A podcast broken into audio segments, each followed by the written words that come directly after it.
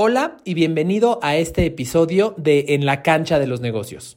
En él vamos a cuestionar una de las nociones de liderazgo y de administración más aceptadas que puede traer resultados verdaderamente negativos para ti y para tu negocio. Hablaremos acerca de la realidad de las metas y cómo ellas pueden ser el origen de tu fracaso. Que lo disfrutes. Todo perfil estratégico y de inspiración necesita de una contraparte que se encargue de que las cosas sucedan. Es por ello que en este programa, en la cancha de los negocios, el experto en ventas, experiencia del cliente y fundador de Shopology, Carlos Agami, se une al experto en eficiencia, operación de negocios y director general de la misma empresa, Pepe Sainz, para debatir la realidad de las marcas y empresas en esta nueva era desde un punto de vista directo, empático y enfocado a que tomes acciones inmediatas para mejorar tus resultados. Bienvenido y que lo disfrutes. Hola, bienvenidos a este episodio de La cancha de los negocios, ya regresando de vacaciones y felices de estar aquí otra vez. Eh, José Luis, ¿cómo estás? Qué gusto, Carlos, un placer verte de, nuevo y retomando nuestra temporada en la cancha de los negocios, ¿no? Bien, así es. Pues bienvenidos. Eh, el día de hoy tenemos un tema que creo que es una forma de pensar común entre emprendedores, directivos, dueños de negocios, gerentes, líderes en negocios, que puede traer mucho dolor y que puede ser el origen del fracaso para muchos. Y aunque no lo crean, eso de lo que estoy hablando es de las metas. No de las metas, sino de las metas. Hoy vamos a hablar acerca de cómo en muchas ocasiones tener una meta es el principio de tu fracaso. Así que de eso se tratará el episodio del día de hoy. ¿Qué te parece? Importantísimo, eh, polémico, llámese metas, cuotas, objetivos. Eh, es algo que le resuena y la gente que nos empieza a escuchar a decir, ay, ¿qué, les pasó? ¿Qué mosca les picó? Porque pues, si no hay metas, si no se cumplen, quebramos, ¿no?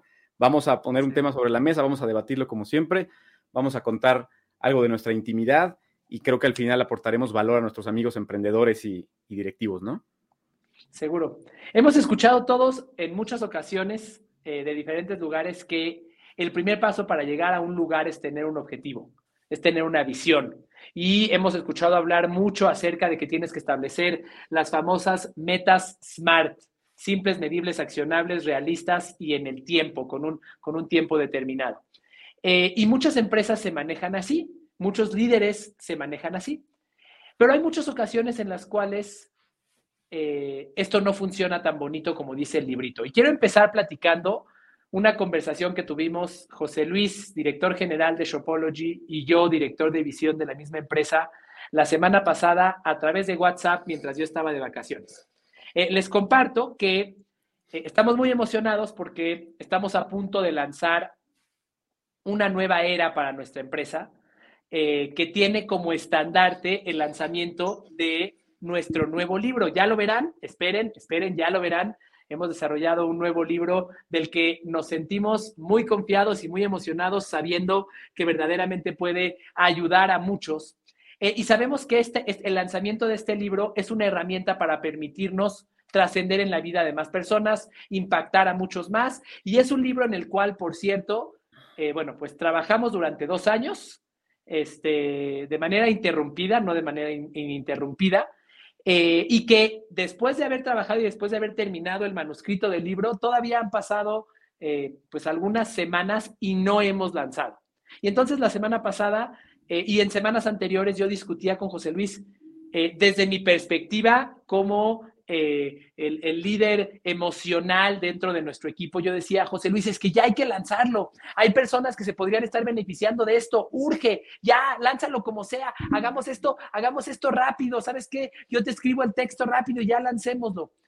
Eh, y, en, esos momentos, en muchos de ellos, tengo que reconocerlo, José Luis se ha convertido en una voz muy incómoda para mí, pero en una voz de razón y de lógica que me ha dicho, Carlos, tranquilo, no importa si no lo lanzamos en agosto, no importa si no lo lanzamos en septiembre, no importaría nada si no lo lanzamos este año, porque hay que ver, él dice mucho, hay que ver el árbol y no el bosque. Y tengo que decir que cuando José Luis me da esa respuesta, por unos segundos la sangre me hierve. Eh, gracias a Dios que estábamos por WhatsApp y no estábamos, no estábamos frente a frente. Eh, pero luego de experiencias que hemos tenido en el pasado, reitero mi confianza en él y digo, por algo me lo está diciendo. Así que me encantaría, José Luis, si te parece bien que empecemos por ahí, hablando de nuestra intimidad, como dices, y me cuentes ¿Cuál es la razón por la cual en, algún, en algunos momentos tú dices, hey, hey, espérate, no pongas una meta arbitraria, no me digas que tiene que ser para pasado mañana nada más porque sí, este, porque a veces no nos conviene. ¿Qué pasa por tu cabeza cuando, cuando dices, hey, espérate, aguas con esa meta porque esa meta nos puede dañar y nos puede tener, nos puede traer resultados contraproducentes? ¿Qué pasa por tu cabeza cuando dices eso? Pues mira, Carlos, vamos a, vamos a platicar con este ejemplo y vamos Perdón, que por cierto, por cierto, este, rapidísimo, se darán cuenta de las personalidades de, estos, de estas dos personas que les hablan, desde el tono de voz y la emoción y la manera en la que habla un servidor y la ecuanimidad con la cual José Luis habla. Ahí se darán cuenta de las dos caras de la moneda. Este, pero bueno, adelante, perdón. Sí, sí, sí, es nuestro, nuestro ADN, ¿no? Excelente, Carlos. Pues mira, vamos a nuestro ejemplo y vamos, vamos, vamos caminando a partir de ahí, paso a pasito porque creo que es muy importante para que nos escuchen nuestros amigos, tanto emprendedores como gerentes, directivos, dueños de, empresas. Se, aprecia diferente. Cuando tú tenemos un proyecto importante en puerta, que es pilar para muchas cosas, no nada más es un libro, que es, que es un librazo realmente, es un librazo donde le metiste todo el corazón y la pasión y, aparte lo narraste en audiolibro y es, es una joya, ¿no? Pero no nada más es un libro, viene una estrategia detrás, una estrategia comercial desde, desde la empatía, desde el servicio, como es nuestro ADN. Eh, y, en mi cabeza, cuando me cuentas eh, las ideas y cuando me, planteas alguna urgencia desde el punto de vista eh, directivo, desde el punto de vista de un socio, no tanto tenemos diferentes roles en la empresa, tú para, en cierto momento eres nuestro, nuestro embajador y en cierto momento nuestro vendedor eh, a través del servicio, pero el comentario surge de tu faceta como socio fundador, ¿no? En, en, donde siempre yo me identifico, identifico a los amigos eh, dueños, igual o directores que tienen alguna idea, una estrategia, una campaña y quieren lanzar. Quieren lanzar y presionan a las agencias y presionan a los directores, a los gerentes de marketing y todo. Y dicen, ya vamos a lanzar porque no hemos vendido, vamos en el QTAL. Cuando tú me dices a mí eh, eh, y pones el dedo en, la llaga de, apresurar un lanzamiento, estamos esperando algo muy especial que les va a gustar a nuestros, amigos para este libro. Es la cereza en el pastel de ese libro, estamos esperando que ya te interesa lanzar porque estamos en cierta época del año y con nuestro fin empresarial de pues, generar crecimiento, crecer, vender más, etcétera, pues eh, lo primero que viene a mi cabeza es, tiene toda la razón, tenemos que, tenemos que lanzar ya y tenemos que lanzar todas las, todas las cañas a pescar y tenemos que crecer en este fin de año, pero, pero tiene que entrar siempre en la parte de análisis estratégico, los momentos, eh, como decías tú, el, el, bosque y no el árbol, lo dijiste al revés, hay que ver a veces el, hay que ver siempre el bosque y de vez en cuando hacer zoom a los árboles o al árbol o a la hojita del árbol, pero hay momentos. Entonces, un, director general o un director de área siempre tiene que tener el mapa completo, sin emoción, del bosque o de los árboles que le tocan. Y algo que promovemos aquí tú y yo siempre es que levanten la mano y que externen sus ideas y que tengan iniciativa. Y, siempre tiene que haber alguien que, diga, sí está bien, pero hay estos factores que no son emocionales, que no son internos, que son externos, incluso la época del año, la recesión, la inflación, la pandemia, etcétera, eh, por los cuales vale la pena tener una conversación, ¿no? Entonces, por una parte, yo como director tengo la urgencia de, lanzar eh, servicios, vender, pero por la otra, tengo la responsabilidad de llevar el barco a buen puerto con todo lo que implica los colaboradores, el ritmo de trabajo, los, los cronogramas que tenemos, los compromisos ya con clientes que nos han confiado su, eh, su, empresa, nos han dado su confianza para ayudarles, tenemos compromisos y tenemos que cumplir de excelente manera como, como lo prometimos. Entonces, siempre la primera disyuntiva para un director, un gerente, un director, un, dueño, es eh, ser muy creativos, lanzar, siempre tener iniciativa, siempre crear oportunidades de venta, pero nunca perder el piso y dejar que la emoción o, o una mente en lugar del consejo de los gerentes eh, se lance al mar sin, sin, una previsión, sin un salvavidas, ¿no? Eh, esto, como tú bien lo dijiste, nos ha generado a veces discusiones, pero sanas, discusiones que promovemos en las empresas sin ego, sin, sin, sin emoción, nada personal, sino es de personas apasionadas que quieren lo mejor para el negocio, para el movimiento, para nuestra gente y tú y yo lo hemos podido desarrollar muy bien, por eso nos, nos atrevemos a dar aquí un consejo en la cancha de los negocios, ¿no? Entonces, y, como resultado de estas pláticas, te decía yo hace como un mes que también platicábamos en temas de marketing. Esta discusión las hemos tenido tú y yo hace años, hace años en otras oficinas, recordarás, donde todos nos veían incluso discutir y se oían gritos, pero, pero siempre propositivos y creativos y siempre salieron de ahí ideas este, increíbles, ¿no? Es una práctica que, que promovemos. ¿Qué opinas? Mira, eh, lo primero es que me parece que este, este modelo de establecer una meta arbitraria es algo que, es algo que se ha idealizado en líderes que han trascendido. O sea, si tú ves una película de la historia de Steve Jobs, que me encanta, por cierto, yo puedo ver todas las películas de la historia de Steve Jobs, las puedo ver, la, Los Piratas de Silicon Valley, la de Steve Jobs de Aston Kutcher, la de Steve Jobs de, este, no sé cómo se llama el otro actor, que no se parece a Steve Jobs, pero no importa. Te, muestran, te muestran a un líder, en el caso de Steve Jobs, por ejemplo, te muestran a un líder impositivo que dice, no, esto se tiene que lanzar en, los, en, la próxima hora, oye, pero no, no funciona, no sé qué tan real sea, no me tocó estar ahí, pero te, eh, eh, va a lanzar una computadora Steve Jobs y él quiere que la computadora, la Mac, hable. Y le dicen, oye, es que la computadora no habla, esa función no la tiene, no, no, no jala oye, pues no me importa que el lanzamiento sea en 30, en 30 minutos, tiene que hablar. Y entonces te das cuenta cómo ponen presión a los equipos de una manera extraordinaria y les dice, te voy a exhibir y nadie te va a contratar si no lo sacas.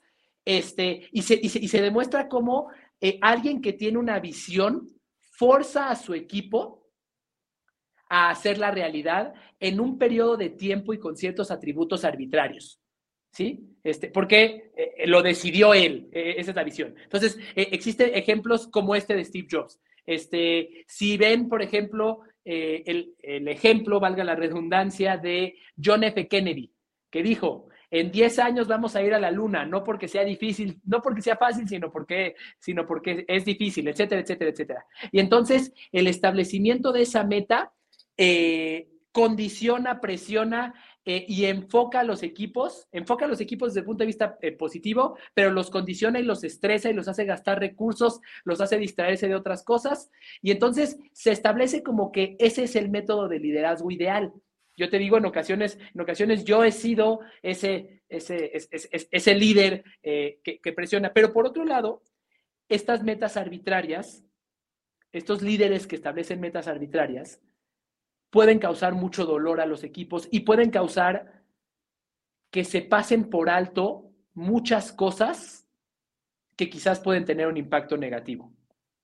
Entonces, eh, ahí es a donde viene este, este, este balanceo, y ahora, ahora te voy a hacer una pregunta, pero ahí es a donde viene este balanceo entre la visión, la emoción y por otro lado, el poner los pies en la tierra. Pero ahora te voy a hablar desde mi desde mi cabeza como un líder emocional y visionario. Qué modesto me vi, pero bueno, desde esa, desde esa posición que, yo tengo. Muchas veces este, este, este ejercicio de planeación, de ecuanimidad, de tranquilidad y de análisis de todos los factores para lanzar un proyecto o para, o para alcanzar una meta, eh, e, e, esa voz de la razón, entre comillas, que dice, eh, hay que hacerlo, pero así, este, hay que hacerlo, pero no en este tiempo, que, que, limita a este mono de ideas, a este, a este loco Steve Jobs, este, John F. Kennedy, eh, esa planeación se puede confundir con una excusa para la pasividad.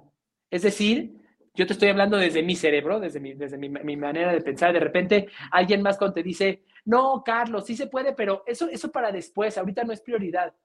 El, cerebro de algunos acelerados como un servidor puede decir, espérate, qué flojo eres, nada más me estás poniendo una excusa para no, para no presionarte.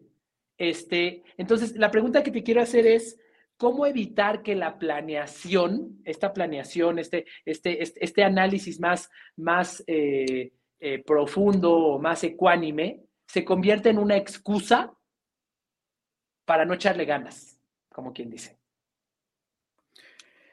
Estamos entrando en temas que, se pueden platicar desde encimita del iceberg, pero nos gusta siempre en el fondo. O sea, tenemos que entrar eh, a ver el tema multifactorial. Mencionaste hace rato que hay que tener cuidado con esas decisiones porque dependen muchas cosas y los colaboradores van, van dentro.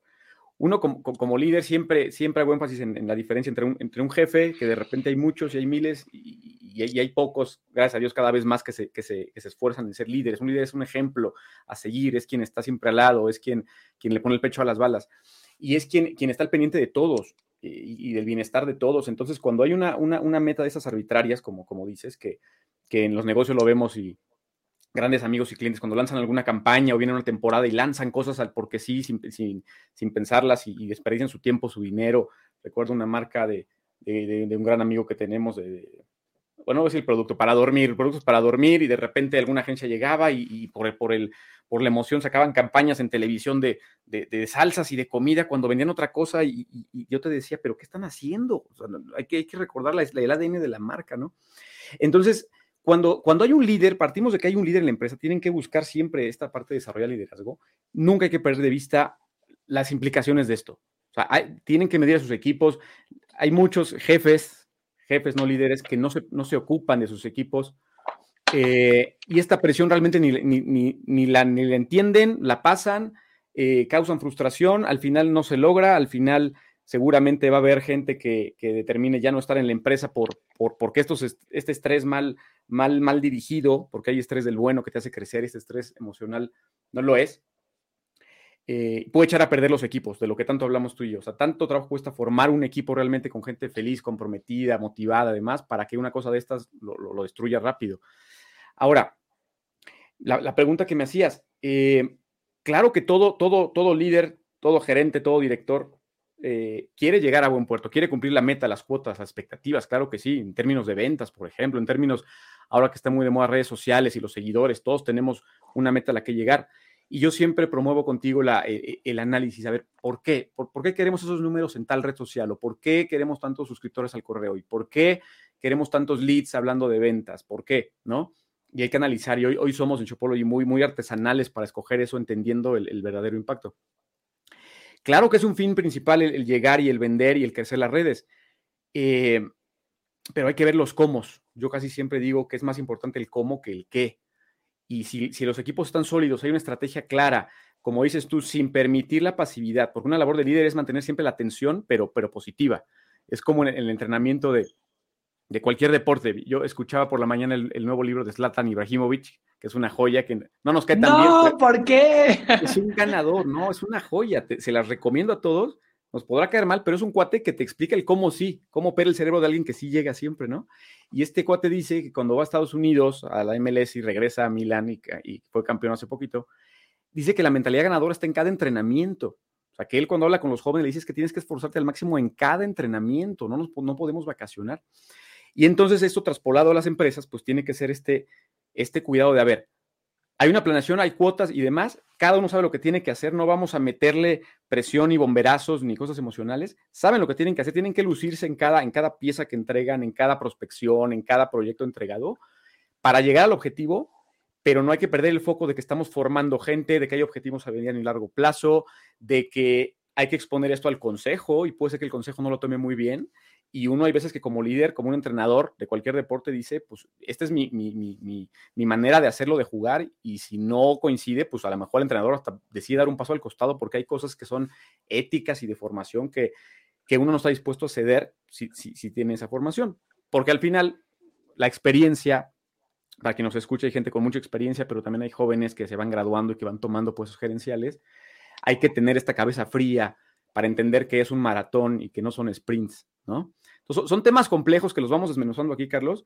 Tú sabes, mi, mi punto de vista es, es integral, con la gente en medio. los colaboradores son primero, los clientes son, son primero y después vendrán los números y demás. Pero si tenemos colaboradores felices y clientes felices, lo demás se va dando por, eh, en consecuencia, ¿no?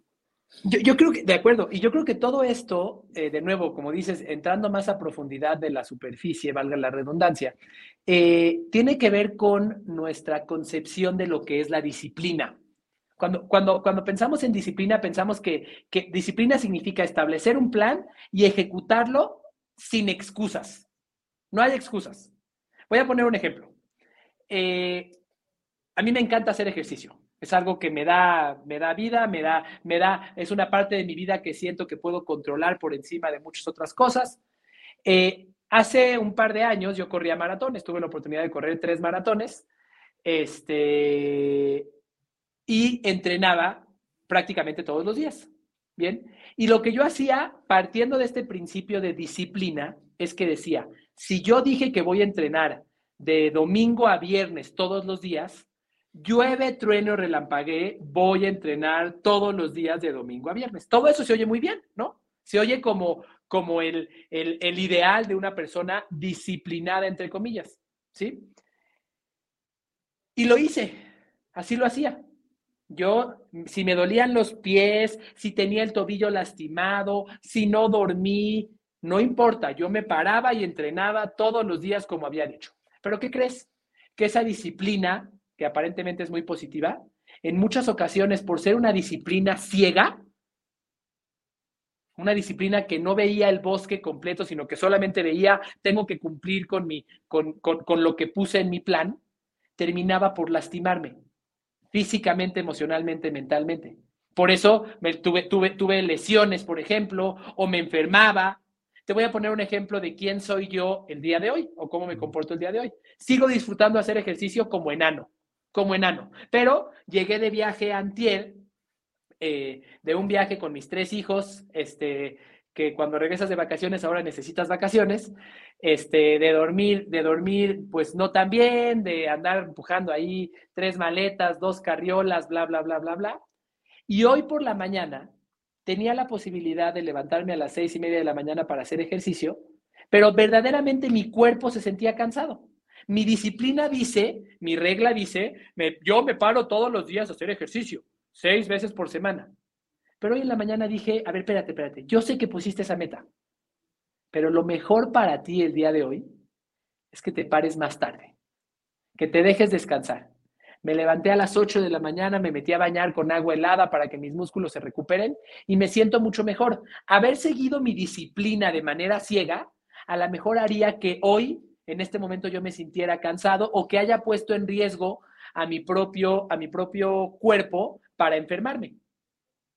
Entonces, lo que quiero decir con esto es que cuando las metas se siguen con una disciplina ciega, no me importa lo que esté pasando, yo igual lo voy a hacer, voy derecho, no me quito y si me pegan me desquito, como dice el famoso dicho, soy como un toro, no me importa.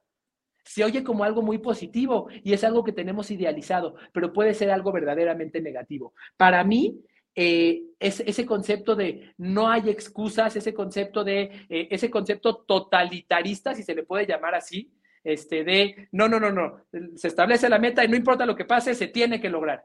Me parece que tiene muchísimas, muchísimas consecuencias negativas y que además, bueno, eh, hasta ahí lo dejo. Me parece que puede llegar, la disciplina ciega, hoy si me, si me dijeras, si hoy me, si me hiciera una playera el día de hoy, diría hashtag no a la disciplina ciega. La disciplina ciega nos cuesta muy caro. Totalmente. Y estoy recordando un podcast que me recomendaste hace un par de meses, eh, donde decías que tu playera iba a ser by the book, ¿te acuerdas? Sí. A, un buen amigo mío, Jacobo. Y, yo lo que te digo ahí es, es que, claro que tenemos que llegarnos de, información, de libros, de preparación académica, que nos digan por dónde. Es gente exitosa que ya pasó por ahí, nos deja como estas migajas de, estos golden nuggets de, éxito que te dicen hay que levantarse temprano a las 5, meterse agua fría, y, y uno lo sigue.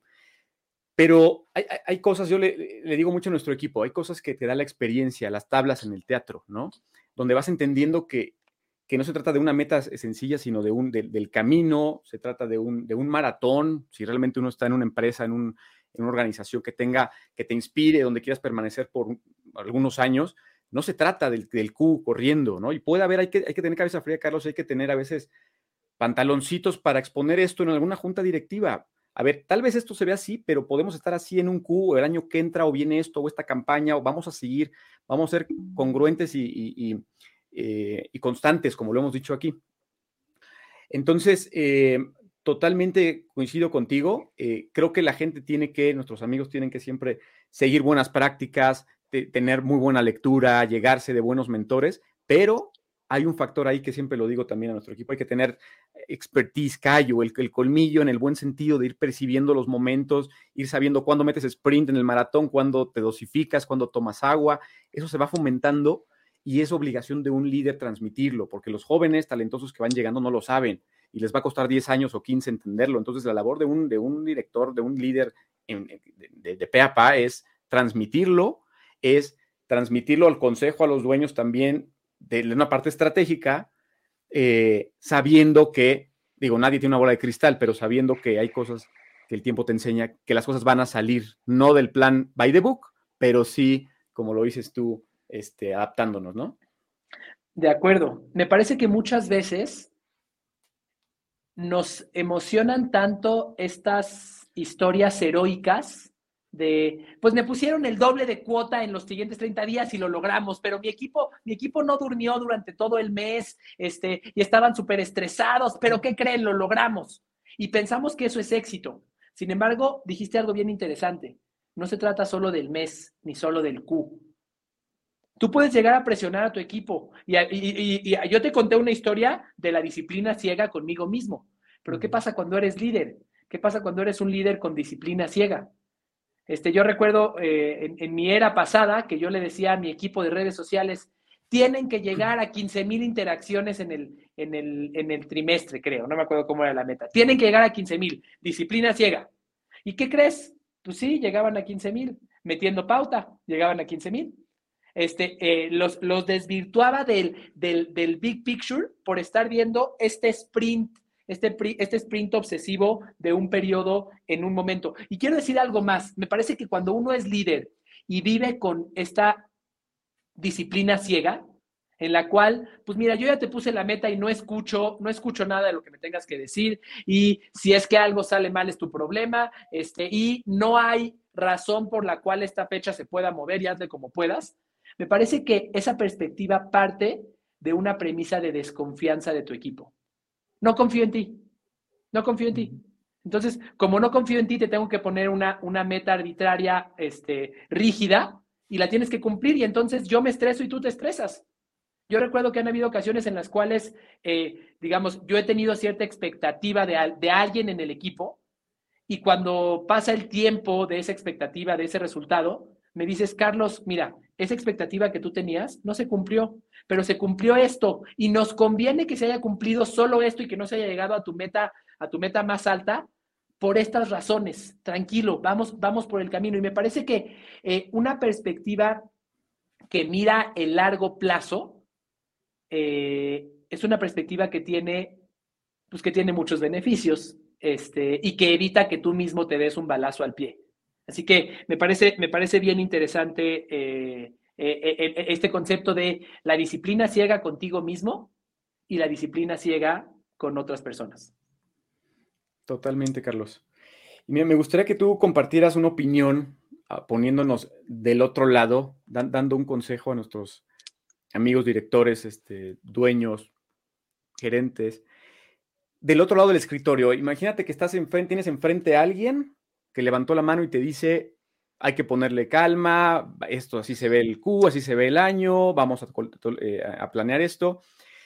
¿Cómo se siente del otro lado del escritorio? Como dices, al principio mencionabas un poco. ¿Y qué hacer? ¿Qué consejo le damos a nuestros amigos que están en esa posición en donde piensan que dice que están echando la flojera, pero que o, lo quieren despedir, o quieren traer a alguien más, o quieren traer un coach de afuera? Este, en algún momento lo, lo vivimos, tuvimos varios coaches, está con nuestro amigo irlandés, una, una, psicóloga que llegó de RH, y probamos muchas cosas parte de la desconfianza, como tú dices, parte también de la imposición, creo, pero si nos ponemos de ese lado del escritorio, ¿qué les dirías a estos directores, dueños, gerentes que se están topando con una, una verdad que no les encanta, pero que ellos tienen que decidir si se la creen, si no la creen, si corren a la persona, si obligan a la gente? ¿Qué les dirías? Mira, lo primero que les diría es, eh, entiendo lo que se siente. O sea, yo la semana pasada que por ahí nos mandábamos mensajes con una conversación como esta, porque esto no es algo, ahorita lo estamos platicando después de la tormenta, pero hay momentos, y no es, no es tormenta, no es faltas al respeto, ni mucho menos, pero después de la discusión, ¿no?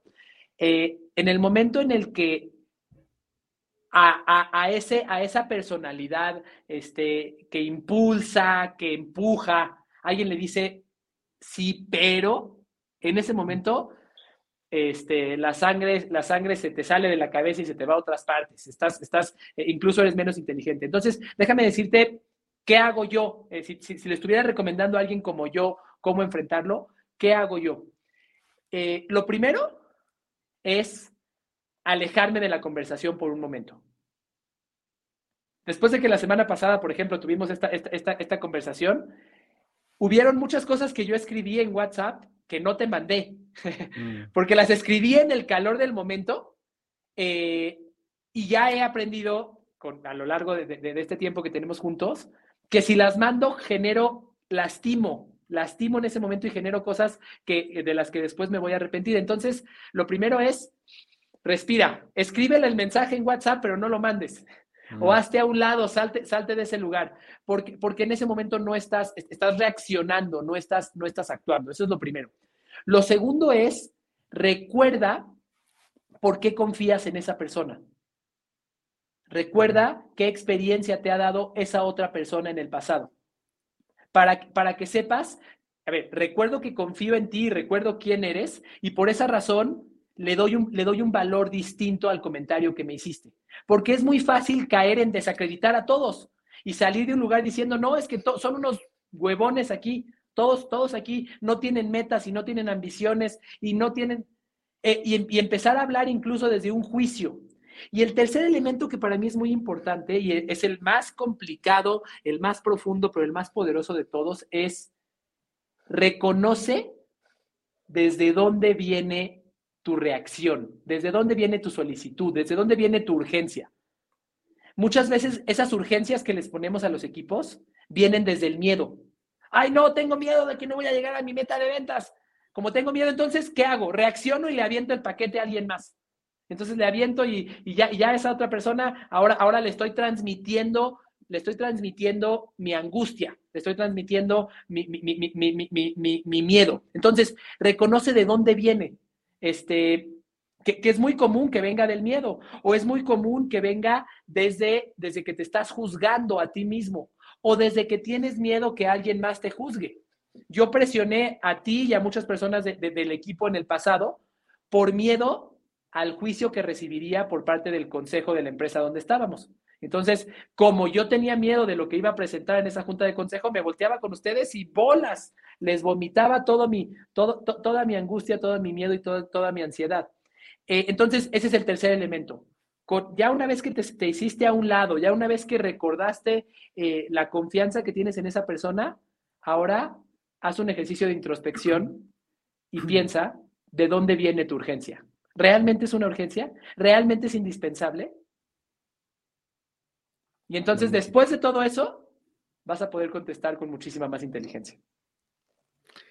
Y como siempre hablamos de cosas, Carlos, que no son, no, no, son de bote pronto, implican una introspección, implican identificar el ego, ¿no? Porque conocemos a gente muy, muy de mucho nivel, de mucha experiencia al mando de empresas muy grandes, en donde les cuesta a veces ver, ver el espejo y, anotar estas cosas, ¿no? Pero se las decimos como siempre. Uno, lo hemos vivido. Dos, tú y yo somos apasionados de aprender y de leer y de, conocer mentores y, entendemos que es por ahí un cambio real, una estrategia real, una, organización real.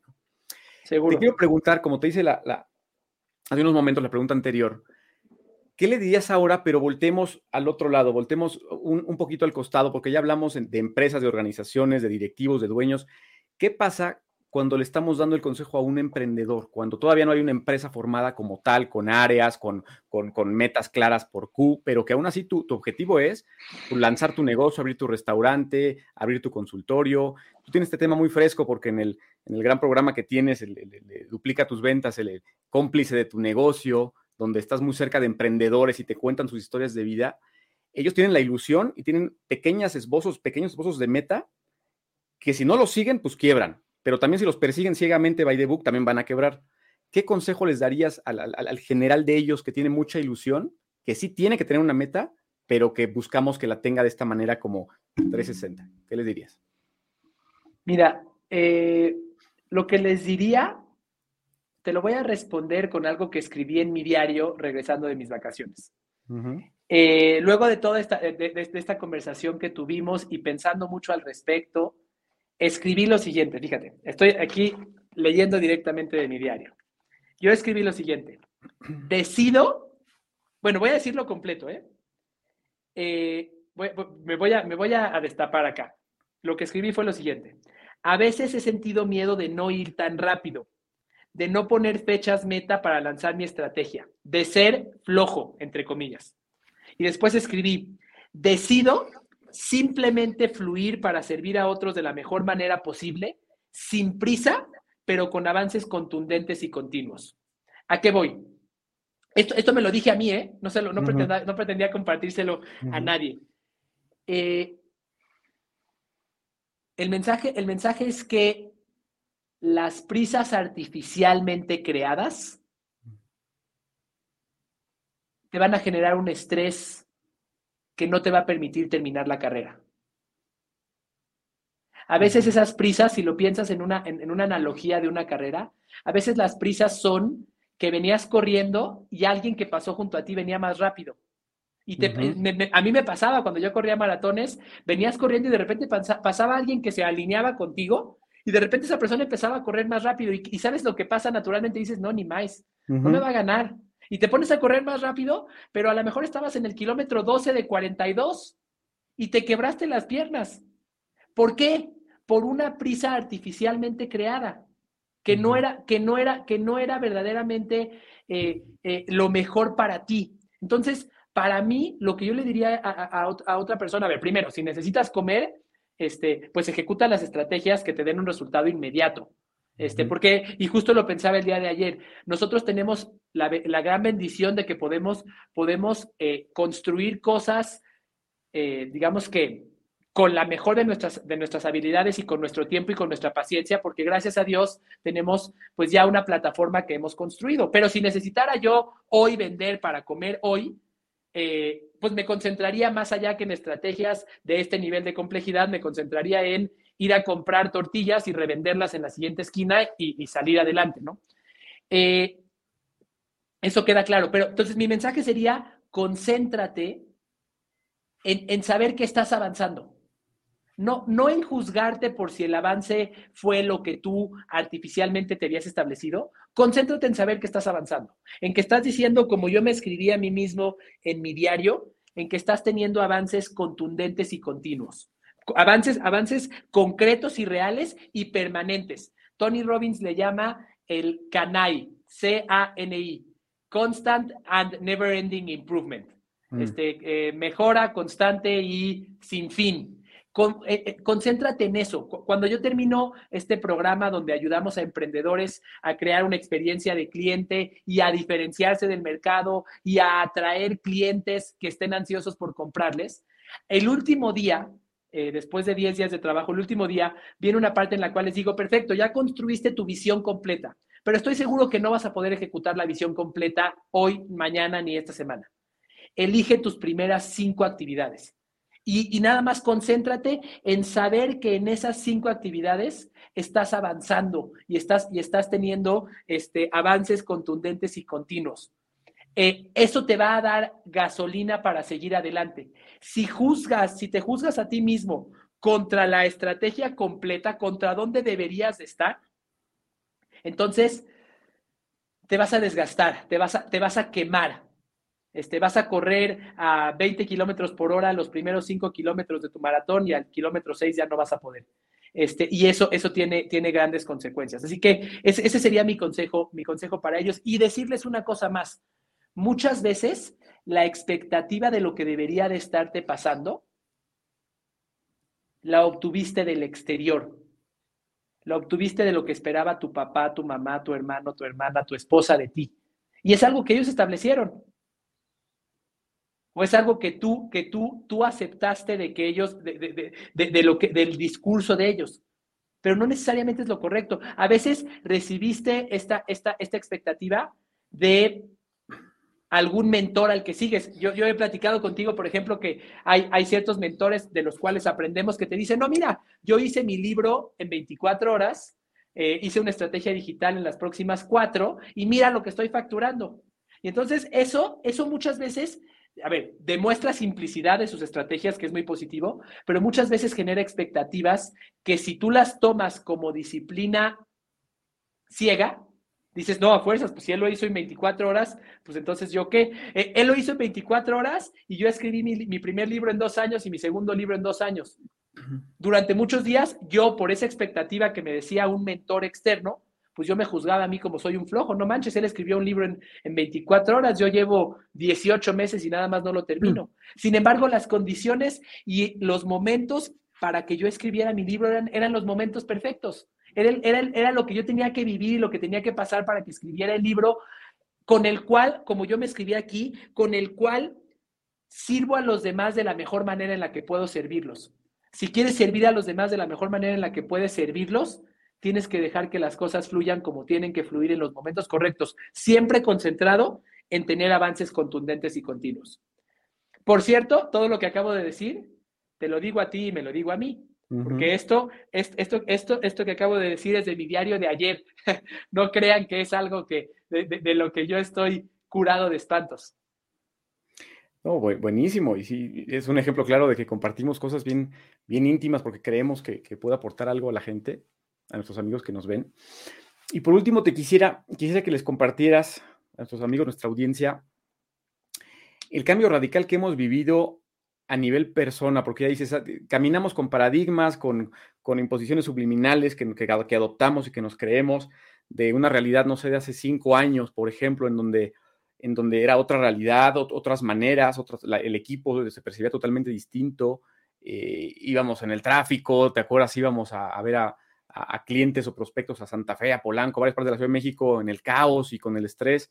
Y hoy, y hoy que hemos, somos de las pocas empresas que ha decidido permanentemente casi a la totalidad de la gente eh, decidir que se queden en sus casas haciendo home office porque están haciendo un trabajo extraordinario y están felices y pueden dormir un poco más y a nuestros clientes les entregamos muchísimo valor. Tú mismo y yo mismo nos hemos permitido darnos un viajecito, alguna cosa, porque entendemos, ya no vemos el árbol sino el bosque, ¿no? El bienestar, la calidad de, vida, el estar con nuestros hijos, el que nuestros equipos estén desarrollando, estén contentos, el cómo ha impactado nuestras ventas o no. Eh, ¿Puedes dar un comentario final de tú viviste algo muy tradicional, algo muy, como dices, de, herencia, de, que ya venía por default con, con, un director tradicional, con un socio tradicional, y hoy, después de una empresa, después de tres, cuatro años, casi cinco, de caminar por este otro rumbo, ¿cómo se siente? ¿Cómo, cómo se ve el bosque desde otra montaña, otra perspectiva?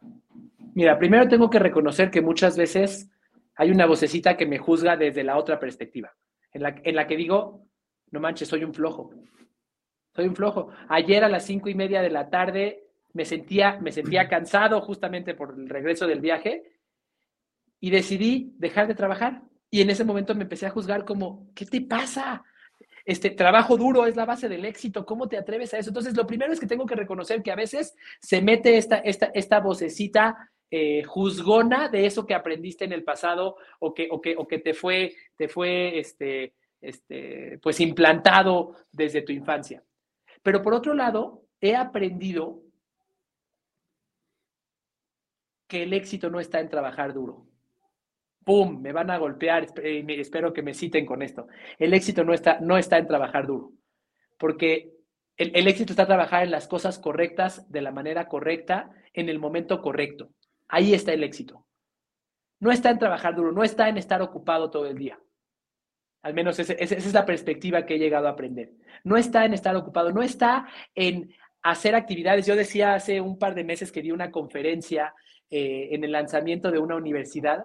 Eh, decía que muchos directores, líderes, se construyen a sí mismos sus propias jaulas en las que van a vivir.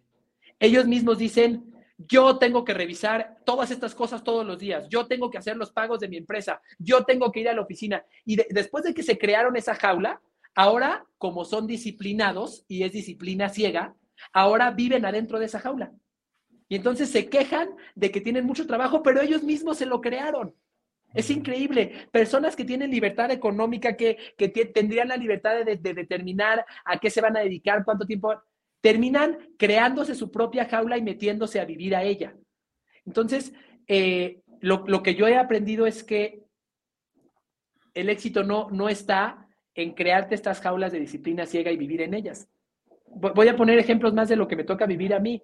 Hoy yo, eh, varios días antes de empezar a trabajar, saco este atril, o no sé cómo se llama, este descansalibros, y en mi oficina lo que hago es ponerme a leer. Y no a leer solamente temas de negocio, ¿eh? no solamente estrategias que voy a implementar. Me pongo a leer de filosofía, me pongo a leer de, de otras cosas.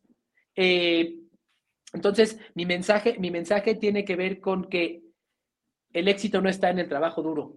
El éxito está en trabajar inteligentemente en las cosas correctas y aprovechando los momentos correctos en los que tu mente, tu cuerpo, tu esencia está en, eh, digamos que, en las mejores condiciones para ello. Ahí es de donde viene el éxito, ahí es de donde vienen los mejores resultados y los invito a que lo prueben. Los invito a que trabajen seis meses eh, desprendiéndose de esas cosas que se pusieron como su propia jaula en la que están viviendo y dedicándose a aquellas actividades de mayor valor que las realicen en los momentos correctos y las realicen de la manera correcta y se van a sorprender. Eso es calidad de vida. Calidad de vida y abundancia no es la cantidad de dinero que tienes, sino es la capacidad de dedicarte a algo que amas, de confiar en que los resultados llegarán a ti, de servir a los demás y de compartir lo que sabes. Eso es abundancia, no el dinero. Excelente, Carlos. Pues mira, acabamos hablando del bosque completo de este tema y en ese contexto pues entra esta parte de metas arbitrarias, ¿no? Tenemos que, si, vemos el bosque, si lo vemos de esta manera, desde tu bienestar, qué es lo que buscas al colaborar en una empresa o al fundar una empresa o al ocupar tu tiempo, pues al final es ese bienestar, es esa paz, es, pasar el tiempo con la gente que quieres, tener tranquilidad. Entonces, pues buscamos eso en el fondo, ¿no? No, no, no, no estrategias de venta ni, cosas que nos pueden dar seguidores, pero que no es nuestro objetivo. Queremos llegarle al corazón de la gente y tocar vidas, ¿no? Pues creo que gran tema que, tocamos hoy, Carlos, creo que eh, como siempre nos, van a comentar por ahí en la semana, eh, dónde te pueden encontrar, dónde pueden acercarse a ti para este acompañamiento, este programa de emprendimiento. Bueno, pues ya saben, Carlos Agami en todas las redes sociales, por ahí podrán encontrarnos, pueden enviarnos un mensajito, cuéntenos qué les ha parecido este episodio. Como se dan cuenta, no estamos buscando venderles absolutamente nada, así que eh, si quieres retribuirnos, compártele este episodio a personas que creas que se puedan beneficiar de él. Así que muchísimas gracias, José Luis, ha sido un verdadero placer, una gran, una gran introspección, una gran, un, un gran ejercicio de crecimiento para ambos, como muchas de las conversaciones que tenemos. Nos vemos en el próximo episodio de En la cancha de los negocios. Que estén muy bien. Saludos.